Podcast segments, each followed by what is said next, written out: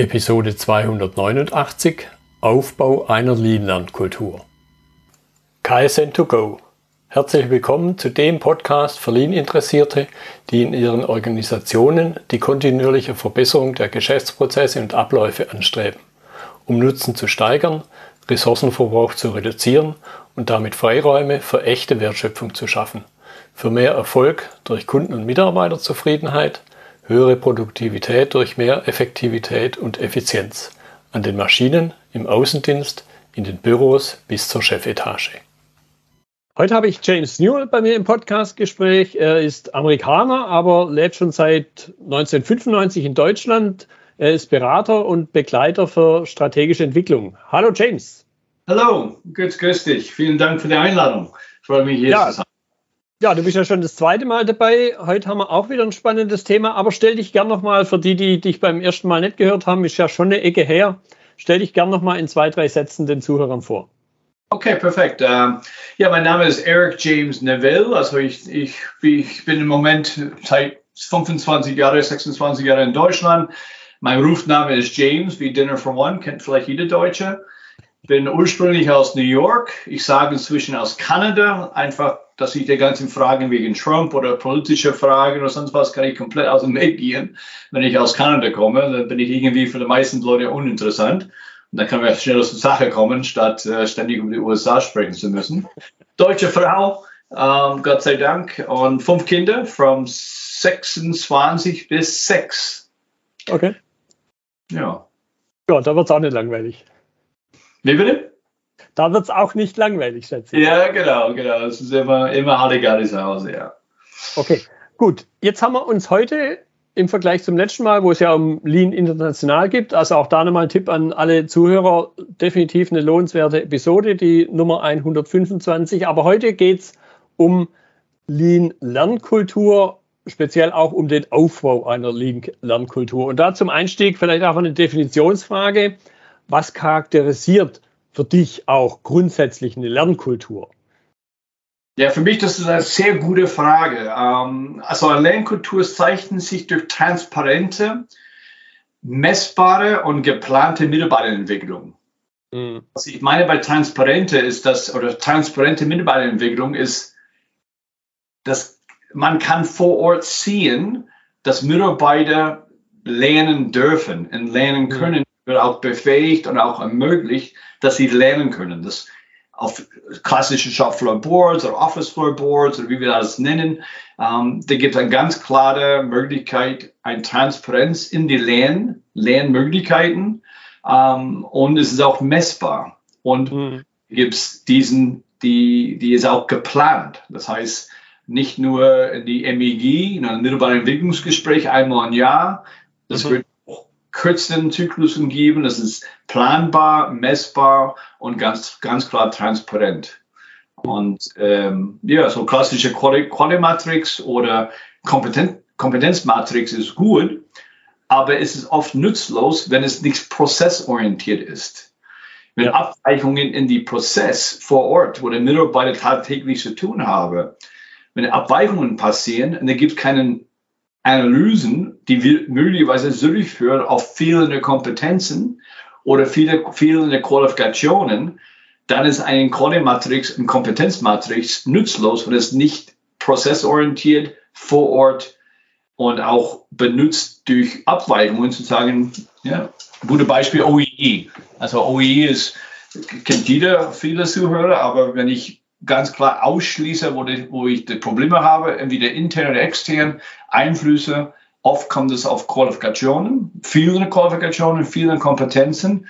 Und mhm. die Abweichung kann ich nutzen, um, um ein Quali-Matrix oder ein Kompetenzmatrix in den Mitarbeiter vor Ort eine Lernmöglichkeit anzubieten. Und ja. diesen die, wenn ich vor Ort so solche Sachen sehe, dass, dass die Führungskräfte, dass die Mitarbeiter nutzen, auch Abweichungen, das Lernen ähm, zu ermöglichen. Das sind so Eigenschaften oder ähm, grundsätzliche Züge so einer Lernkultur.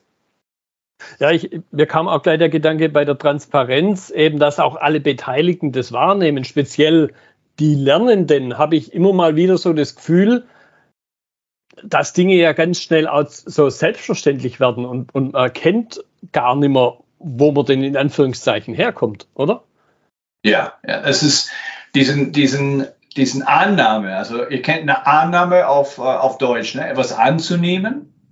Mhm. Und auf Englisch, auf Englisch heißt das Wort assume. Ja. Und interessanterweise, wenn ist es gefährlich, etwas anzunehmen, weil auf Englisch ist you make an ass out of you and me. A-S-S-U-M-E. Ja. Buchstaben. Das ist die Annahme in Lernkultur, dass die Menschen was lernen. Das anzunehmen ist oft äh, sehr gefährlich, weil die Annahme ist dann, äh, macht Esel aus uns beide. Ja, und, und dann glaube ich, kommt natürlich auch wieder so ein kultureller Aspekt unter Umständen rein, so ein, also kulturell im Sinne von jetzt nicht unbedingt Unternehmen, sondern mehr verteilt auf Nationen. Wenn ich halt frage, auf Schwäbisch, hast du das verstanden? Dann gibt es halt Kulturen, wo in der Regel immer ein Ja kommt, egal ob man es verstanden hat oder nicht. Genau, denn das ist der, der, der, höchste, der höchste Motiv der Menschen, sich selbst vom Scham zu schützen. Ja. Und wenn ein Mensch etwas nicht weiß und wird gefragt, haben Sie das verstanden, ist oft die Antwort ein Vorwand, mhm. wenn es tatsächlich nicht verstanden war, um sich selbst zu schützen. Ja. Ich, mein Background, meinen, meinen ähm, wie ist es? Ich bin kein klassischer äh, Ingenieur in der, in der Industrie. Ich habe ähm, hab Verhaltenswissenschaft studiert. Mhm. Und, ähm, der Mensch schützt sich mit alles, was er hat, um sein, sein, sein Sich zu gewahren. Ja. Und ähm, oft, ja, hat er verstanden, aber dann nach der dritte, vierte, fünfte Mal, mhm. ähm, fängt das Mitarbeiter unter den Teppich zu kehren und zu, und zu, zu, zu verdecken, was er nicht weiß. Und ja. das, das ist auch diesen Annahme. Ich nehme an, er hat es verstanden. Nein, ähm, das ist oft, oft der größte Fehler überhaupt. Ja, und, und das andere Extrem, was es natürlich auch gibt, da kommen wir vielleicht dann auch nochmal dazu, wenn dann irgendwie ein Fehler passiert, dann ist die Maßnahme ja Mitarbeiterschulung. Was aber nicht notwendigerweise das Richtige ist. Richtig. Also eine Mitarbeiterschulung, die Frage ist es, wer gibt die Schulung? Ist es ein Mitarbeiter, der Schulung gibt oder ist es eine Führungskraft, der Schulung gibt? Mhm. Ja. Die Frage ist, wenn ich einen Fehler in meinem Team habe oder ich habe einen Fehler im Prozess oder ein Fehler wird gemacht, die Frage ist es, wenn, ein, wenn eine Führungskraft eine Schulung anordnet und von jemandem von draußen oder sich selbst das zeigen, wie das richtig gemacht ist, äh, richtig gemacht wird, die Effekt ist oft nicht der gleiche und auch nicht sehr verstanden oder nicht verinnerlicht. In meinen Erfahrungen, ähm, ich ermögliche der Person, der der Fehler gemacht hat, seine eigene Lösung, wie das nicht wieder vorkommt, und dann ist auch sein Mitstreitender ähm, diesen Learning-Kultur, das ist im Prinzip ein Teil davon, durch viele zu lernen, ähm, auch was er gelernt hat durch die Fehler und was er weitergeben kann, dass er selbst die Schulung hat oder selbst die kurzen Stand-up hat, um die Learnings, was habe ich gelernt, was werde ich nächstes Mal besser machen. Das heißt nicht, dass es von alle so angenommen wird, aber es ist ein ganz anderen Touch. Wenn die mhm. Person selbst die Fehler gemacht hat, hat die Möglichkeit, das zuzugeben, daraus zu lernen und sein Learning zu teilen mit seinen Kollegen der Effekt ist viel, viel größer, als die Leute einfach in eine Mitarbeiterschulung reinzustecken und dann steht irgendwelche Führungskräfte da, der möglicherweise seit zwei Jahren den Prozess nie, nie tatsächlich umgesetzt hat. Also. Ja. ja, und ganz oft ist ja irgendwo fast dann schon eine Alibi-Veranstaltung. Man kann, ja. man kann einen Haken setzen im 8D-Report oder so. Ja, Mitarbeiterschulung. Ja, genau. Aber letztendlich ist es äh, eine Nachhaltigkeit ist gering. Genau. Gut, jetzt, jetzt haben wir, glaube ich, ziemlich allgemein über Lernkultur gesprochen. Wenn wir es jetzt eben in den Lead-Kontext übertragen, möchte ich mal sagen, oder, oder konkreter werden, kommt jetzt noch irgendwas dazu, wenn ich das halt in der Überschrift oder unter der Überschrift Lean betrachte? Genau. Also, mal von, von Lean-Inhalten abgesehen natürlich. Genau, genau. Also ich glaube, ähm, einfach nur eine Basis zu schaffen, wir müssen Lean erstmal definieren. In der Definition von Lean werden wir auch dann diesen Lernkultur ähm, erkennen können. Wenn ich über Lean spreche, ich spreche über einen Gleichgewicht zwischen KVP, das sind die Werkzeuge, kontinuierliche Verbesserungsprozesse, das sind Werkzeuge, die man nutzt, um die kontinuierliche Verbesserungsprozess anzustreben, umzusetzen, an Leben zu halten und Respekt für den Mensch. Und das ist der, das ist die, das ist das, das lernende Aspekt davon. Das heißt, Respekt für den Mensch ist zwei, zwei oder drei, ist es zweifaltig oder muss man überlegen, wie ich das auf Deutsch bringe. Aber Respekt für den Mensch ist, hat der Mitarbeiter das, der Werkzeug verstanden, wie er das anwendet? Hat er die Werkzeug auch verinnerlicht? Hat er das Werkzeug möglicherweise gekauft, also gekauft im Sinn von, ich weiß, warum ich diesen Werkzeug, weil ich war geschult. Ich war, ich dürfte mit diesem Werkzeug was lernen. Ich mache nicht nur einen 8D-Report, weil ich muss. Ich lerne was durch einen 8D-Report. Dafür habe ich auch diesen Werkzeug zu lernen oder Ishikawa oder 5Y, alle verschiedenen Lernwerkzeuge alle verschiedenen, verschiedenen KVP-Werkzeuge in die KVP-Prozess, diesen Balance, wenn ich das nutze als ein Lern, der Lerneffekt, was lerne ich aus einem 8D-Report? Und der Mitarbeiter oder die Person, die das anwendet, ähm, hat die Möglichkeit, diesen, ähm, diesen lernenden Aspekt, dann ist der Respekt für Mensch geschafft. Mhm. Viele Lean implement, implementiere weltweit, nicht nur Deutschland, implementieren Werkzeuge mit einer Frist- oder Sterb-Mentalität. Ist das richtig? Vielleicht so hart, aber ja, hier ist Shuffle Management, mach mal. Ja. Ich mache so zwei Wochen, ich mache einen Workshop, implementiere das Ding oder Swimlane oder sonst was, Wertstromdesign, Wertstromdesign. Einfach reinkommen, Experte, der Mensch versteht nur Bahnhof. Und dann ist, ist das hat nicht mit Respekt für Mensch zu tun. Respekt für Mensch Aspekt was ich glaube, bedeutet auch, dass die Menschen, die das Werkzeug nutzen, diesen Prozess, in diesen verschiedenen Dingen, um den KVP-Prozess ähm, am Leben zu halten, das sind die, das sind die Werkzeuge, die der Mensch nutzt, entweder gern oder weil er muss. Und weil, wenn er das gern nutzt, wird er, wird er seine Lernkultur, das wird benutzt in der Lernkultur, aufrecht zu halten und auch so an, äh, zu äh, tippelieren, auch anzu, wie ist es, anzu, äh, anzupixen. Mhm. Ich habe ein ganzes Team, sorry, ich habe ein ganzes Team from Lean, ähm, Lean nicht kenne, also die waren alle komplett, Lean war für die komplett frisch. Oder die haben schlechte Erfahrungen mit Lean gehabt, no, das Lean Six Sigma, alles möglich, haben die schlechte Erfahrungen gehabt. Und ich hätte die Möglichkeit, Lean komplett mit denen neu, neu zu gründen, neu. Und die haben selbst fünf, fünfmal warum, 5S, selbst Ishikawa, selbst Shopfloor Management, die haben sich selbst geforscht, was es bedeutet, verschiedenen, die haben gelernt, was es bedeutet, indem dass sie das angewendet haben. Und als die dann später die, die, die, die Training-Inhalt um anderen Abteilungen 5S für, für Ordnerstrukturen beizubringen, haben die entdeckt, oh, äh, wir machen 5S die ganze Zeit. Mhm. Ich habe 5S gelernt, ohne die Terminologie zu nutzen. Indem, und dann haben wir erkannt, oh, das ist 5S, das ist ein Lean. So, die haben das Learning by Doing ähm, in eine ganz andere Art und Weise. Und jetzt sind die große, jetzt sind das Team ein großer Verfechter, die, die haben Lean richtig verinnerlicht, weil ich glaube, der Respekt für Mensch war da. Und nicht nur Werkzeuge, friss oder sterb. Ja, jetzt hast du das Thema Transparenz gebracht, Mensch im Allgemeinen. Jetzt gibt es natürlich bestimmte, in dem ganzen, nennen wir es mal, Lernszenario, gibt es natürlich verschiedene Rollen auch von Menschen. Also es gibt Führungskräfte, es gibt die Mitarbeiter, vielleicht äh, die Führungskräfte nochmal ein bisschen spezieller, wenn ich an die Unternehmensleitung denke. Was würdest du sagen, was für eine ja, Denke möchte ich es mal nennen. Also was für eine Einstellung zum Lernen sollten Führungskräfte, Mitarbeiter, aber eben auch eine Unternehmensleitung mitbringen, damit es wirklich gut funktioniert, damit ich es wirklich schaffe, eine Lernkultur eben aufzubauen?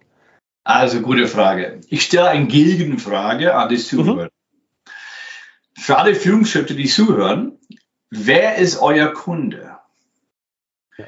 Wenn ihr sagt, dein Endkunde ist meine Kunde. Es ist Ford oder, oder Sunshine für irgendwelche Kunde, irgendwelche Auslieferungen. Der Endkunde ist meinen oder meine Lieferant, also meine, meine Kunde, wenn ich ausliefere. Wenn ihr sagt, dass meine Kunde der Endkunde ist, liegt er schon teilweise richtig. Aber dein erster Kunde ist eigentlich euer Mitarbeiter. Und die Frage ist, warum? Weil die kaufen euer Führungsstil ab oder nicht. Ein Kunde kauft etwas. Und entweder der Führungskraft, äh, Mitarbeiter kauft euer Führungsstil, indem dass du die ermöglicht zu lernen oder nicht. Du führst die zu einer lernenden Kultur, du führst die, dass sie selbst lernen dürfen, oder es ist nur Top-Down-Ansatz. So eine Führungskraft, egal welche Ebene, hat die Aufgabe in erster Linie, sein Mitarbeiter als lernender Kunde zu sehen.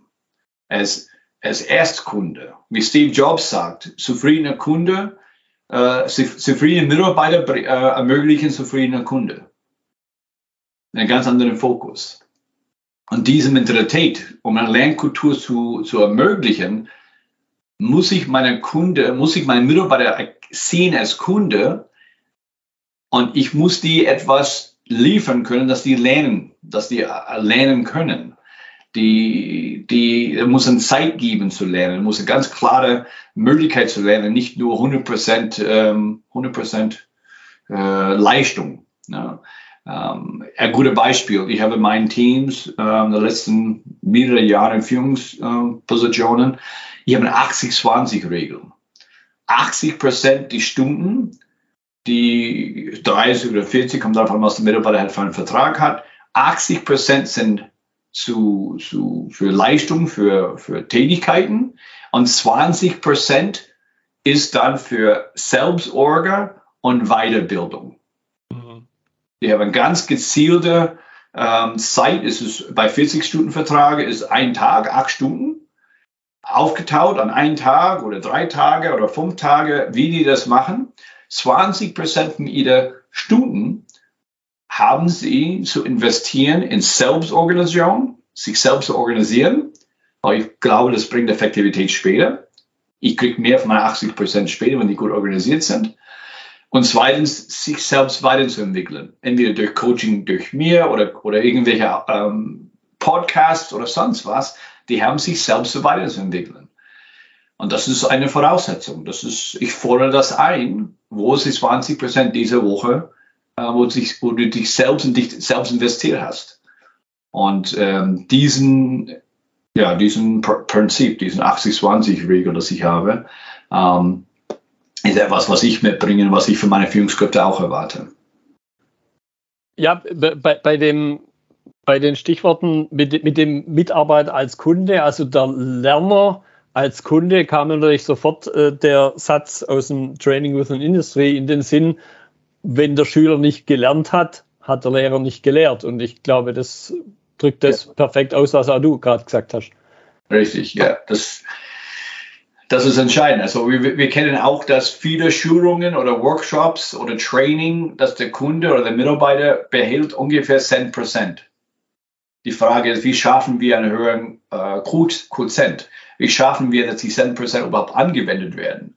Und da ist der, der Frage, wie lernen, wie lernen wir?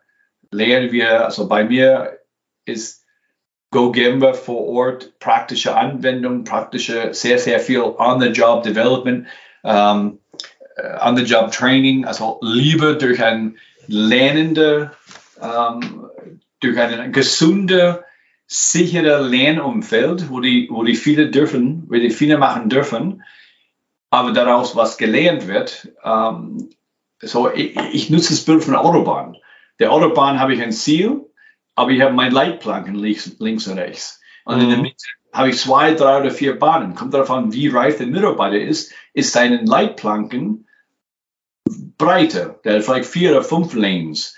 Und mhm. die, meine Aufgabe als Führungskraft ist, gemeinsam diesen Ziel und ihm die Möglichkeit, sich selbst, selbst ähm, zu führen in Lernen, in seinen Tätigkeiten, dass er was lernt, wie er vorankommt. Und ich bin da, um ihm von diesen Leitplanken zu schützen. Er dürfte sich frei bewegen und daraus, der dürfte auch, der dürfte auch anstoßen. Der dürfte auch kleine Fenderbände bekommen. Ähm, der dürfte sich auch an den Leitplanken ähm, anknallen. Ich bin da, um, mhm. die, um die Leitplanken zu sagen, hey, ich bin da, ich bin nicht da, um, um zu tadeln, ich bin da zu sagen, hey, das ist die sichere Lern-Environment, wenn du bei der Arbeit bist. Also im Prinzip, es muss eine lernende Arbeitskultur geben, wo Menschen lernen dürfen durch viele.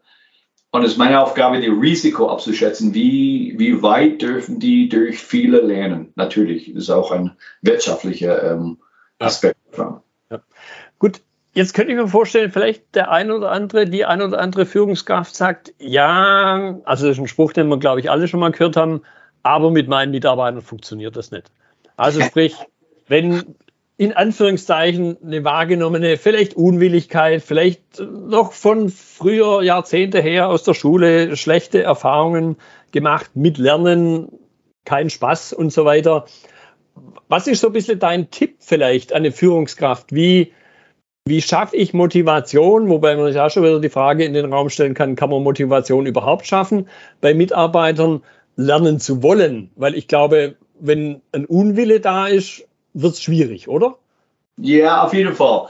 Also für Tipps für Führungskräfte, ich frage, ich stelle immer die Führungskraft erstmal eine Frage oder nicht eine Frage, ich stelle ihm die Frage, weil der Führungs, also die Kultur ist ein Spiegelbild von der Führungsmannschaft. Ja. So wenn der Kultur uneffektiv, confused, durcheinander, Firefighting, nicht lernen, egal was für eine Kultur das Firma hat oder das Team hat oder die Gruppe hat, ist immer ein Spiegelbild von der Führungsmannschaft. So, wenn ich einen Führungskraft, der genau das bringt, dann frage ich ihn, was lernen Sie im Moment? Was haben Sie für eine Lernkultur bei Ihnen? Entwickeln mhm. Sie sich selbst weiter. Wenn Sie sich selbst nicht weiterentwickeln, können Sie nicht erwarten, von Ihren Mitarbeitern weiterzuentwickeln. Ja. Selbst interessieren dafür. Das ist diese Vorbildfunktion. Ja. Und meistens dort dann fängt es schon an, dass die, die, die Führungskräfte fangen an zu, äh, ja, zu stuttern. ja. Meistens genau die Leute, weil die Leute, die eine Lernkultur ermöglichen für ihre Mitarbeiter, die sind oft selbst Lernende. Und ja, die, die, die Vorbildfunktion, glaube ich, ist da ganz entscheidend. Und ich glaube auch da, wie an vielen anderen Stellen auch, haben Menschen, Mitarbeiter ja ein sehr feines Gespür dafür. Ist es nur aufgesetzt oder wird es selber gelebt? Ja, für, also für mich ist ein, auch, ich stelle auch Führungskräfte die Frage, ähm, ist, ist Lernen ein Teil von ihrer, von ihrer Führungsstil, wo sie sich selbst führen? Ähm, bei, zum Beispiel bei mir, mein Mission ist, äh, mich obsolet zu machen, indem dass ich mhm. Mitarbeiter befähige, sich selbst zu führen, sich selbst lernen beizubringen, sich selbst lernen zu lernen, dass ich irgendwann nicht mehr gebraucht bin. Und äh, das ist mein Lebensmotto im Prinzip. Ja? Und ich, ich stelle immer der, der, der, Führungskraft die Frage, ähm, haben Sie eine Vision? Mhm. Wo Sie hinwollen in den nächsten drei bis fünf Jahren bezüglich Lernen, Ihre Abteilung, äh, Fachkompetenzen, egal was es ist in der Lernkultur. Weil wenn er nichts hat, ist er meistens ein Mitläufer. Führungskräfte ohne Vision sind Mitläufer. Vielleicht eine harte Aussage, aber ich führe meinen Mitarbeiter irgendwo hin. Führungskraft. Ich führe Kräfte irgendwo hin. Die Frage ist, wo? Ich liebe so Spiel, Spiel mit Worten, ne? so Leadership. I lead my ship. The question is where. Ja, ja absolut absolut. Gut, wenn man, jetzt gibt es ja, ich glaube, auch im Lean generell und beim Lernen natürlich auch unterschiedliche Ansätze. Zwei so Klassiker, das Thema Top-Down oder Bottom-Up. Und, und jetzt mal hier eben angewendet auf das Thema Lernkultur, Lean-Lernkultur, glaube ich, sind auch beide Aspekte relevant. Im Sinne von, wo haben wir eine hohe Notwendigkeit, wo haben wir sowas wie nice to have was ist da deine Einschätzung? Um, ähm, also, bottom-up ist nur möglich, wenn ein klares Ziel und Richtung vorgegeben ist oder ist gegeben. Hm. Dann kann ich bottom-up, kann ich, dann kann ich den Mitarbeiter in bottom-up engagieren. Wenn Management klare Vorstellung, wo soll die Firma hin, die wie und mit wem Frage ist dann, wo Bottom-up möglich ist. Ich habe ein Prinzip, das heißt Mitarbeiter wahrnehmen, ernst nehmen und einbinden. Aber ich kann Mitarbeiter nicht wahrnehmen, nicht ernst nehmen, nicht einbinden, wenn ich selbst keinen Plan habe. Oder ich kann nicht der, der, der Vision oder der Richtung oder Strategie, wenn es gibt keine Richtung vom Top down, also im Prinzip gibt es ein Ziel. Das ist die Verantwortung der Führungskräfte, diesen Vision vorzugeben, wie das gestaltet und wie das, wie das genau aussieht, welche Farben diesen Bild hat von der Vision. Das ist, wo wir seine Mitarbeiter engagieren können und sagen, hey, wie stellt ihr die Zukunft vor? Was braucht ihr für Kompetenzen? Was braucht ihr für eine Zukunft? Was braucht ihr für Unterstützung? Aber diesen Grundraster, diesen Grundstruktur von das Zukunftsbild muss von der Führungskräfte kommen. Dafür sind die auch gut bezahlt. Dafür haben die alle studiert. Und die Frage ist es Bottom-up versus Top-down.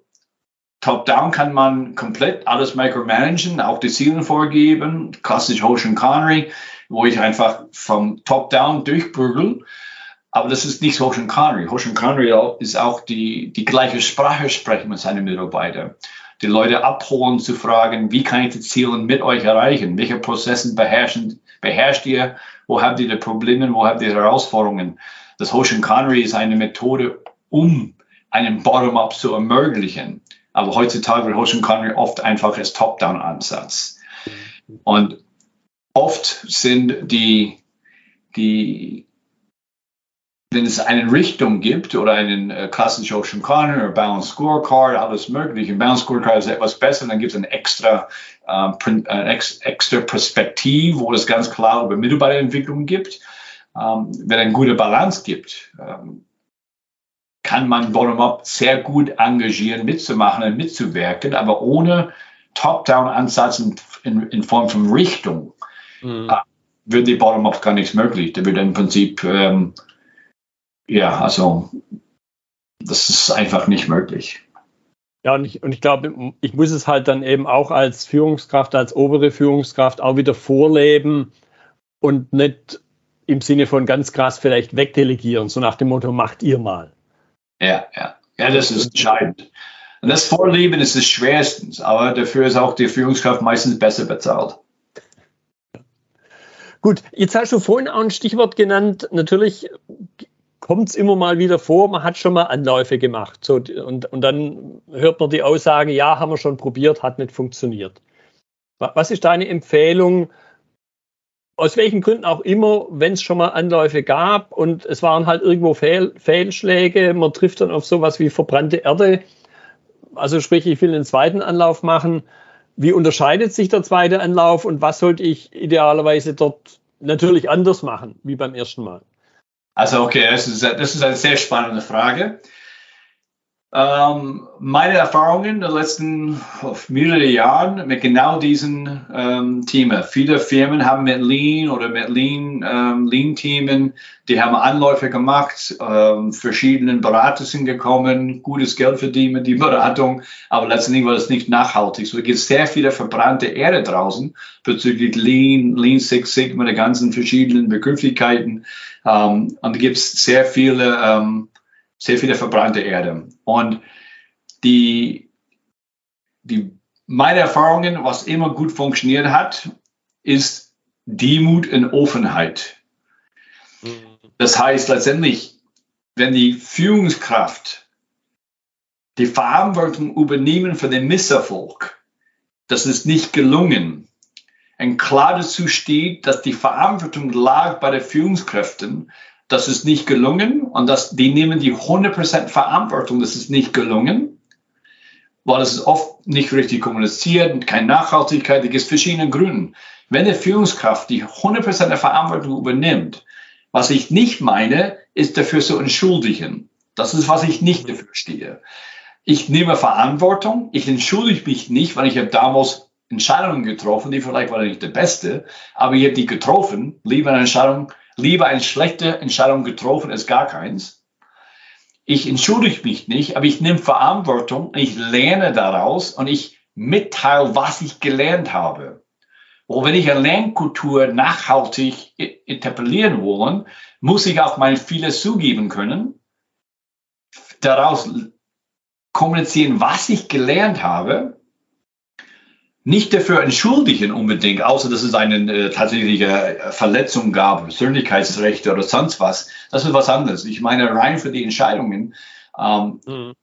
Demut, Offenheit, mit den Fehler umgehen und ganz klar, was war gelernt, was hat der Führungskraft gelernt und das offen kommunizieren, diesen Demut, diesen, diesen Ehrlichkeit, diesen Transparenz und Offenheit sagen, hey, hat nicht gelungen.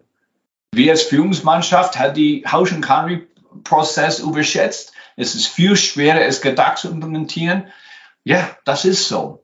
Die Fehler haben wir gemacht. Das ist, was wir gelernt haben. Und das ist, was wir anderes machen würden. Wir möchten euch einbinden und wir möchten euch, ähm, also ich mache so einen Vortrag, ich möchte euch Führungs äh, äh, Führungskräfte oder andere Mitarbeiter ganz klar Offenheit, Transparenz, was ist gut, was ist schlecht gelaufen und was hat man gelernt daraus. Und das öffentlich kommunizieren und mit einem gesunder, manchmal gesunde Arroganz, eine gesunde Selbstverständlichkeit. Ja, viele ist viele. Wir haben was gelernt.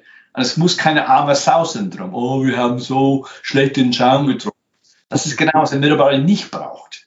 Er braucht eine starke Mannschaft, eine Führungsmannschaft, die vieles zugibt, daraus lernt, das Lernkultur spiegelt und sagt, das ist, was wir gelernt haben, das ist, was wir nächstes Mal anderes machen würden. Und es kann auch zu viele passieren. Das kann auch irgendwann eine falsche Entscheidung. Aber das tragen wir zusammen und wir wollen euch einbinden, um zu sehen, wo wir möglicherweise blind sind. Und das ist diesen Demut-Aspekt.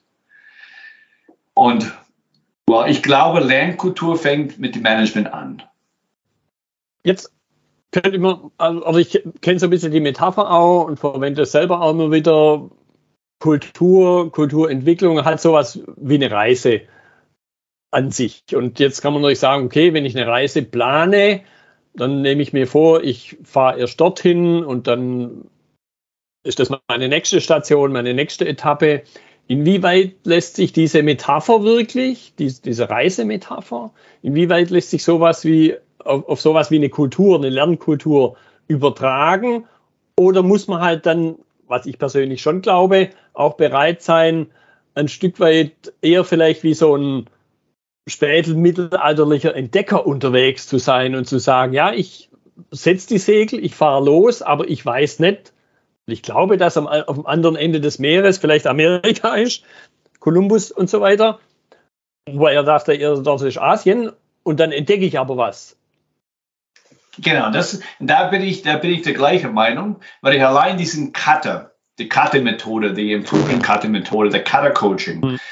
diesen Komfortzone, diesen lernende Lern, Lernzone, ist, wenn ich was lerne, ich muss in die Ungewiss, ich muss eine Offenheit für das Ungewiss, ich muss meine Lernfähigkeit ausbauen. Das, um das zu tun, muss ich außerhalb von meinem Normal das heißt, ich muss außerhalb von meiner Norm, wie bei Columbus mit einem guten Beispiel, ich weiß nicht, was auf mich zukommt, aber ich plane so gut wie möglich. Ich plane und überlege, was ich für Eventualitäten passieren könnte. Ich beuge vor, dass ich mein, mein, äh, dass ich einen Plan habe. Ich beuge vor, dass ich so gut wie möglich, aber ich lasse einen gewissen entdecke, also ja, also ein Entdeckerherz oder entdecke Wissbegier, ja, Wissbegier ist glaube ich der mhm. richtige Wort, und lasse eine Flexibilität, dass mein Lern Learning Curve entweder kürzer oder lang, es kann, es kann sein, dass ich über lange Zeit lernen müssen, oder es kann sein, dass ich diese kleinen Learnings abhole, mehr Fundamentbau, auf die Learnings was Neues probiere, einen neuen Schritt oder eine neue Stufe erreiche, in das lernende, äh, lernende Reise, dass ich äh, Entdeckerreise. Ähm, so der erste Schritt ist die Mentalität. Also für mich ist der erste Schritt, ich möchte was lernen. Die Frage ist, wo fange ich an und wann fange ich an? Und es kann mit kleinen Schritte oder große Schritte. Ich mache ein gutes Bild von einem, einem Eichhörnchen. Ihr kennt ein Eichhörnchen, ne? Mhm. Die, diesen Bild von Eichhörnchen, der, der, steht auf, der steht hoch auf seinen Hinterbeine, hat eine Nuss oder so etwas in der Hand oder reibt die Hände zusammen und guckt mit diesen Spitzohren und guckt auf das Feld, das vor ihm liegt. Und er guckt überall mit diesen Wissbegier mit diesen Augen, der muss ein Nuss hier geben. Der muss etwas geben, wo ich für meinen Nest bauen kann. Diesen Neugier, der hat einen Plan, sein Nest zu bauen. Der hat einen Plan, genug Fütter für, Wein, für, für Weihnachten, genug Fütter für zu, zu weg zu, ähm, zu storen, zu, für, für Winter. Der hat diesen Wissbegier, der weiß, dass Vögel über ihn möglicherweise auf ihm springen würden. Der ist immer auf diesen hyperaktiven Wachsamkeit, aber mit einem Wissbegier und probiert was Neues ständig. Hat einen Plan? Der Plan ist aber flexibel genug. An diesem Bild von meinen Eichhörnchen oder Ohrkatzel, ne, so ein Dialekt, ähm, ist diesen Mentalität, dass man haben müsste, um eine Lernkultur. Alles kann man nicht planen. Ähm, was man messen kann, soll das messen. Ähm, und langfristig,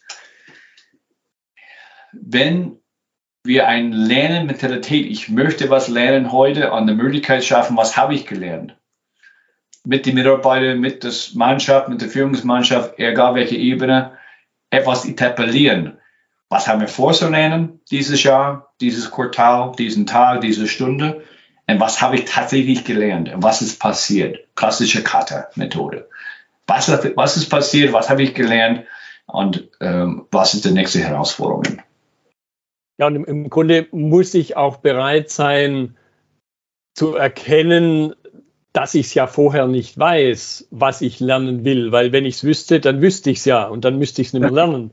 Also dieses Paradox muss man sich auch nur wieder, Sokrates glaube ich, ich weiß, dass ich nicht weiß. Ja. Und das ist, und das, das, ist die Frage. Die Frage ist, kann, kann der Mensch aus der, aus der Fenster sich so weit lehnen zu sagen, ich möchte was lernen, ich soll was lernen, ich darf was lernen. Und ich darf was lernen, muss von der Führungskraft kommen. Ja, sie soll was lernen, sie darf was lernen und ich ermögliche, ich ermögliche dass sie lernen können. Und der Mitarbeiter und die Führungskraft haben eine Hand-in-Hand-Beziehung bezüglich des Lernen und das Kultur zu entwickeln. Jetzt vielleicht zum Abschluss noch eine Frage, wobei es eher vielleicht eine rhetorische Frage ist, weil ich vermute, dass ich die deine Antwort schon kenne. Ich kenne zumindest meine eigene. Endet irgendwann das Thema Lernkultur oder kann man im Grunde sagen, so wie auch wieder meiner Ansicht nach Verliehen generell, es ist kein Zustand, sondern es ist eben ein fortwährender Prozess und endet ah. nicht.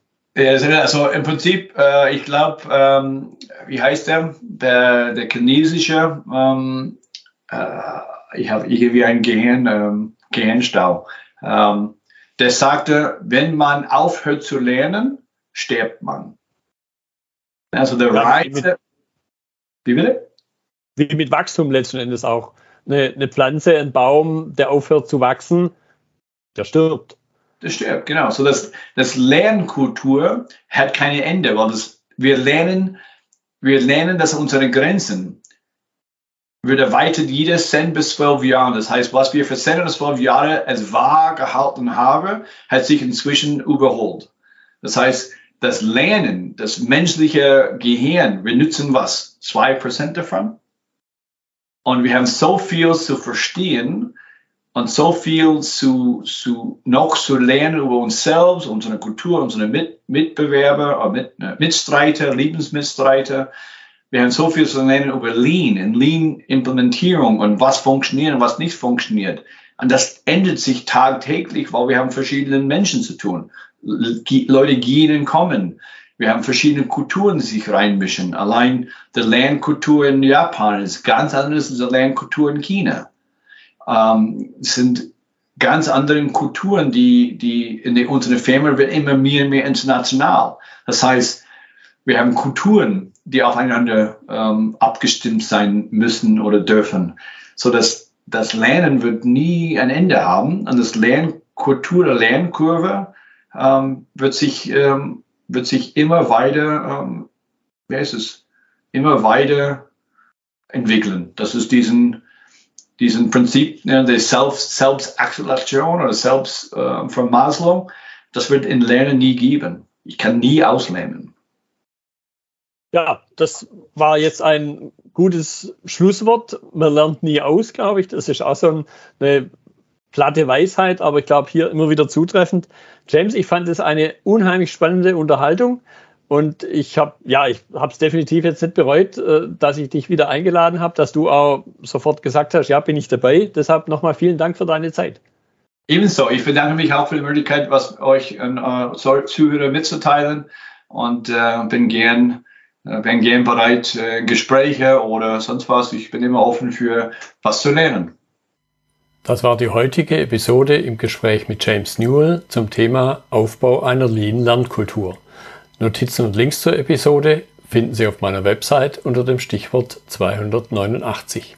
Wenn Ihnen die Folge gefallen hat, freue ich mich über Ihre Bewertung bei iTunes. Sie geben damit auch anderen Lean-Interessierten die Chance, den Podcast zu entdecken. Ich bin Götz Müller und das war KSN2Go. Vielen Dank fürs Zuhören und Ihr Interesse. Ich wünsche Ihnen eine gute Zeit bis zur nächsten Episode und denken Sie immer daran, bei allem, was Sie tun oder lassen, das Leben ist viel zu kurz, um es mit Verschwendung zu verbringen.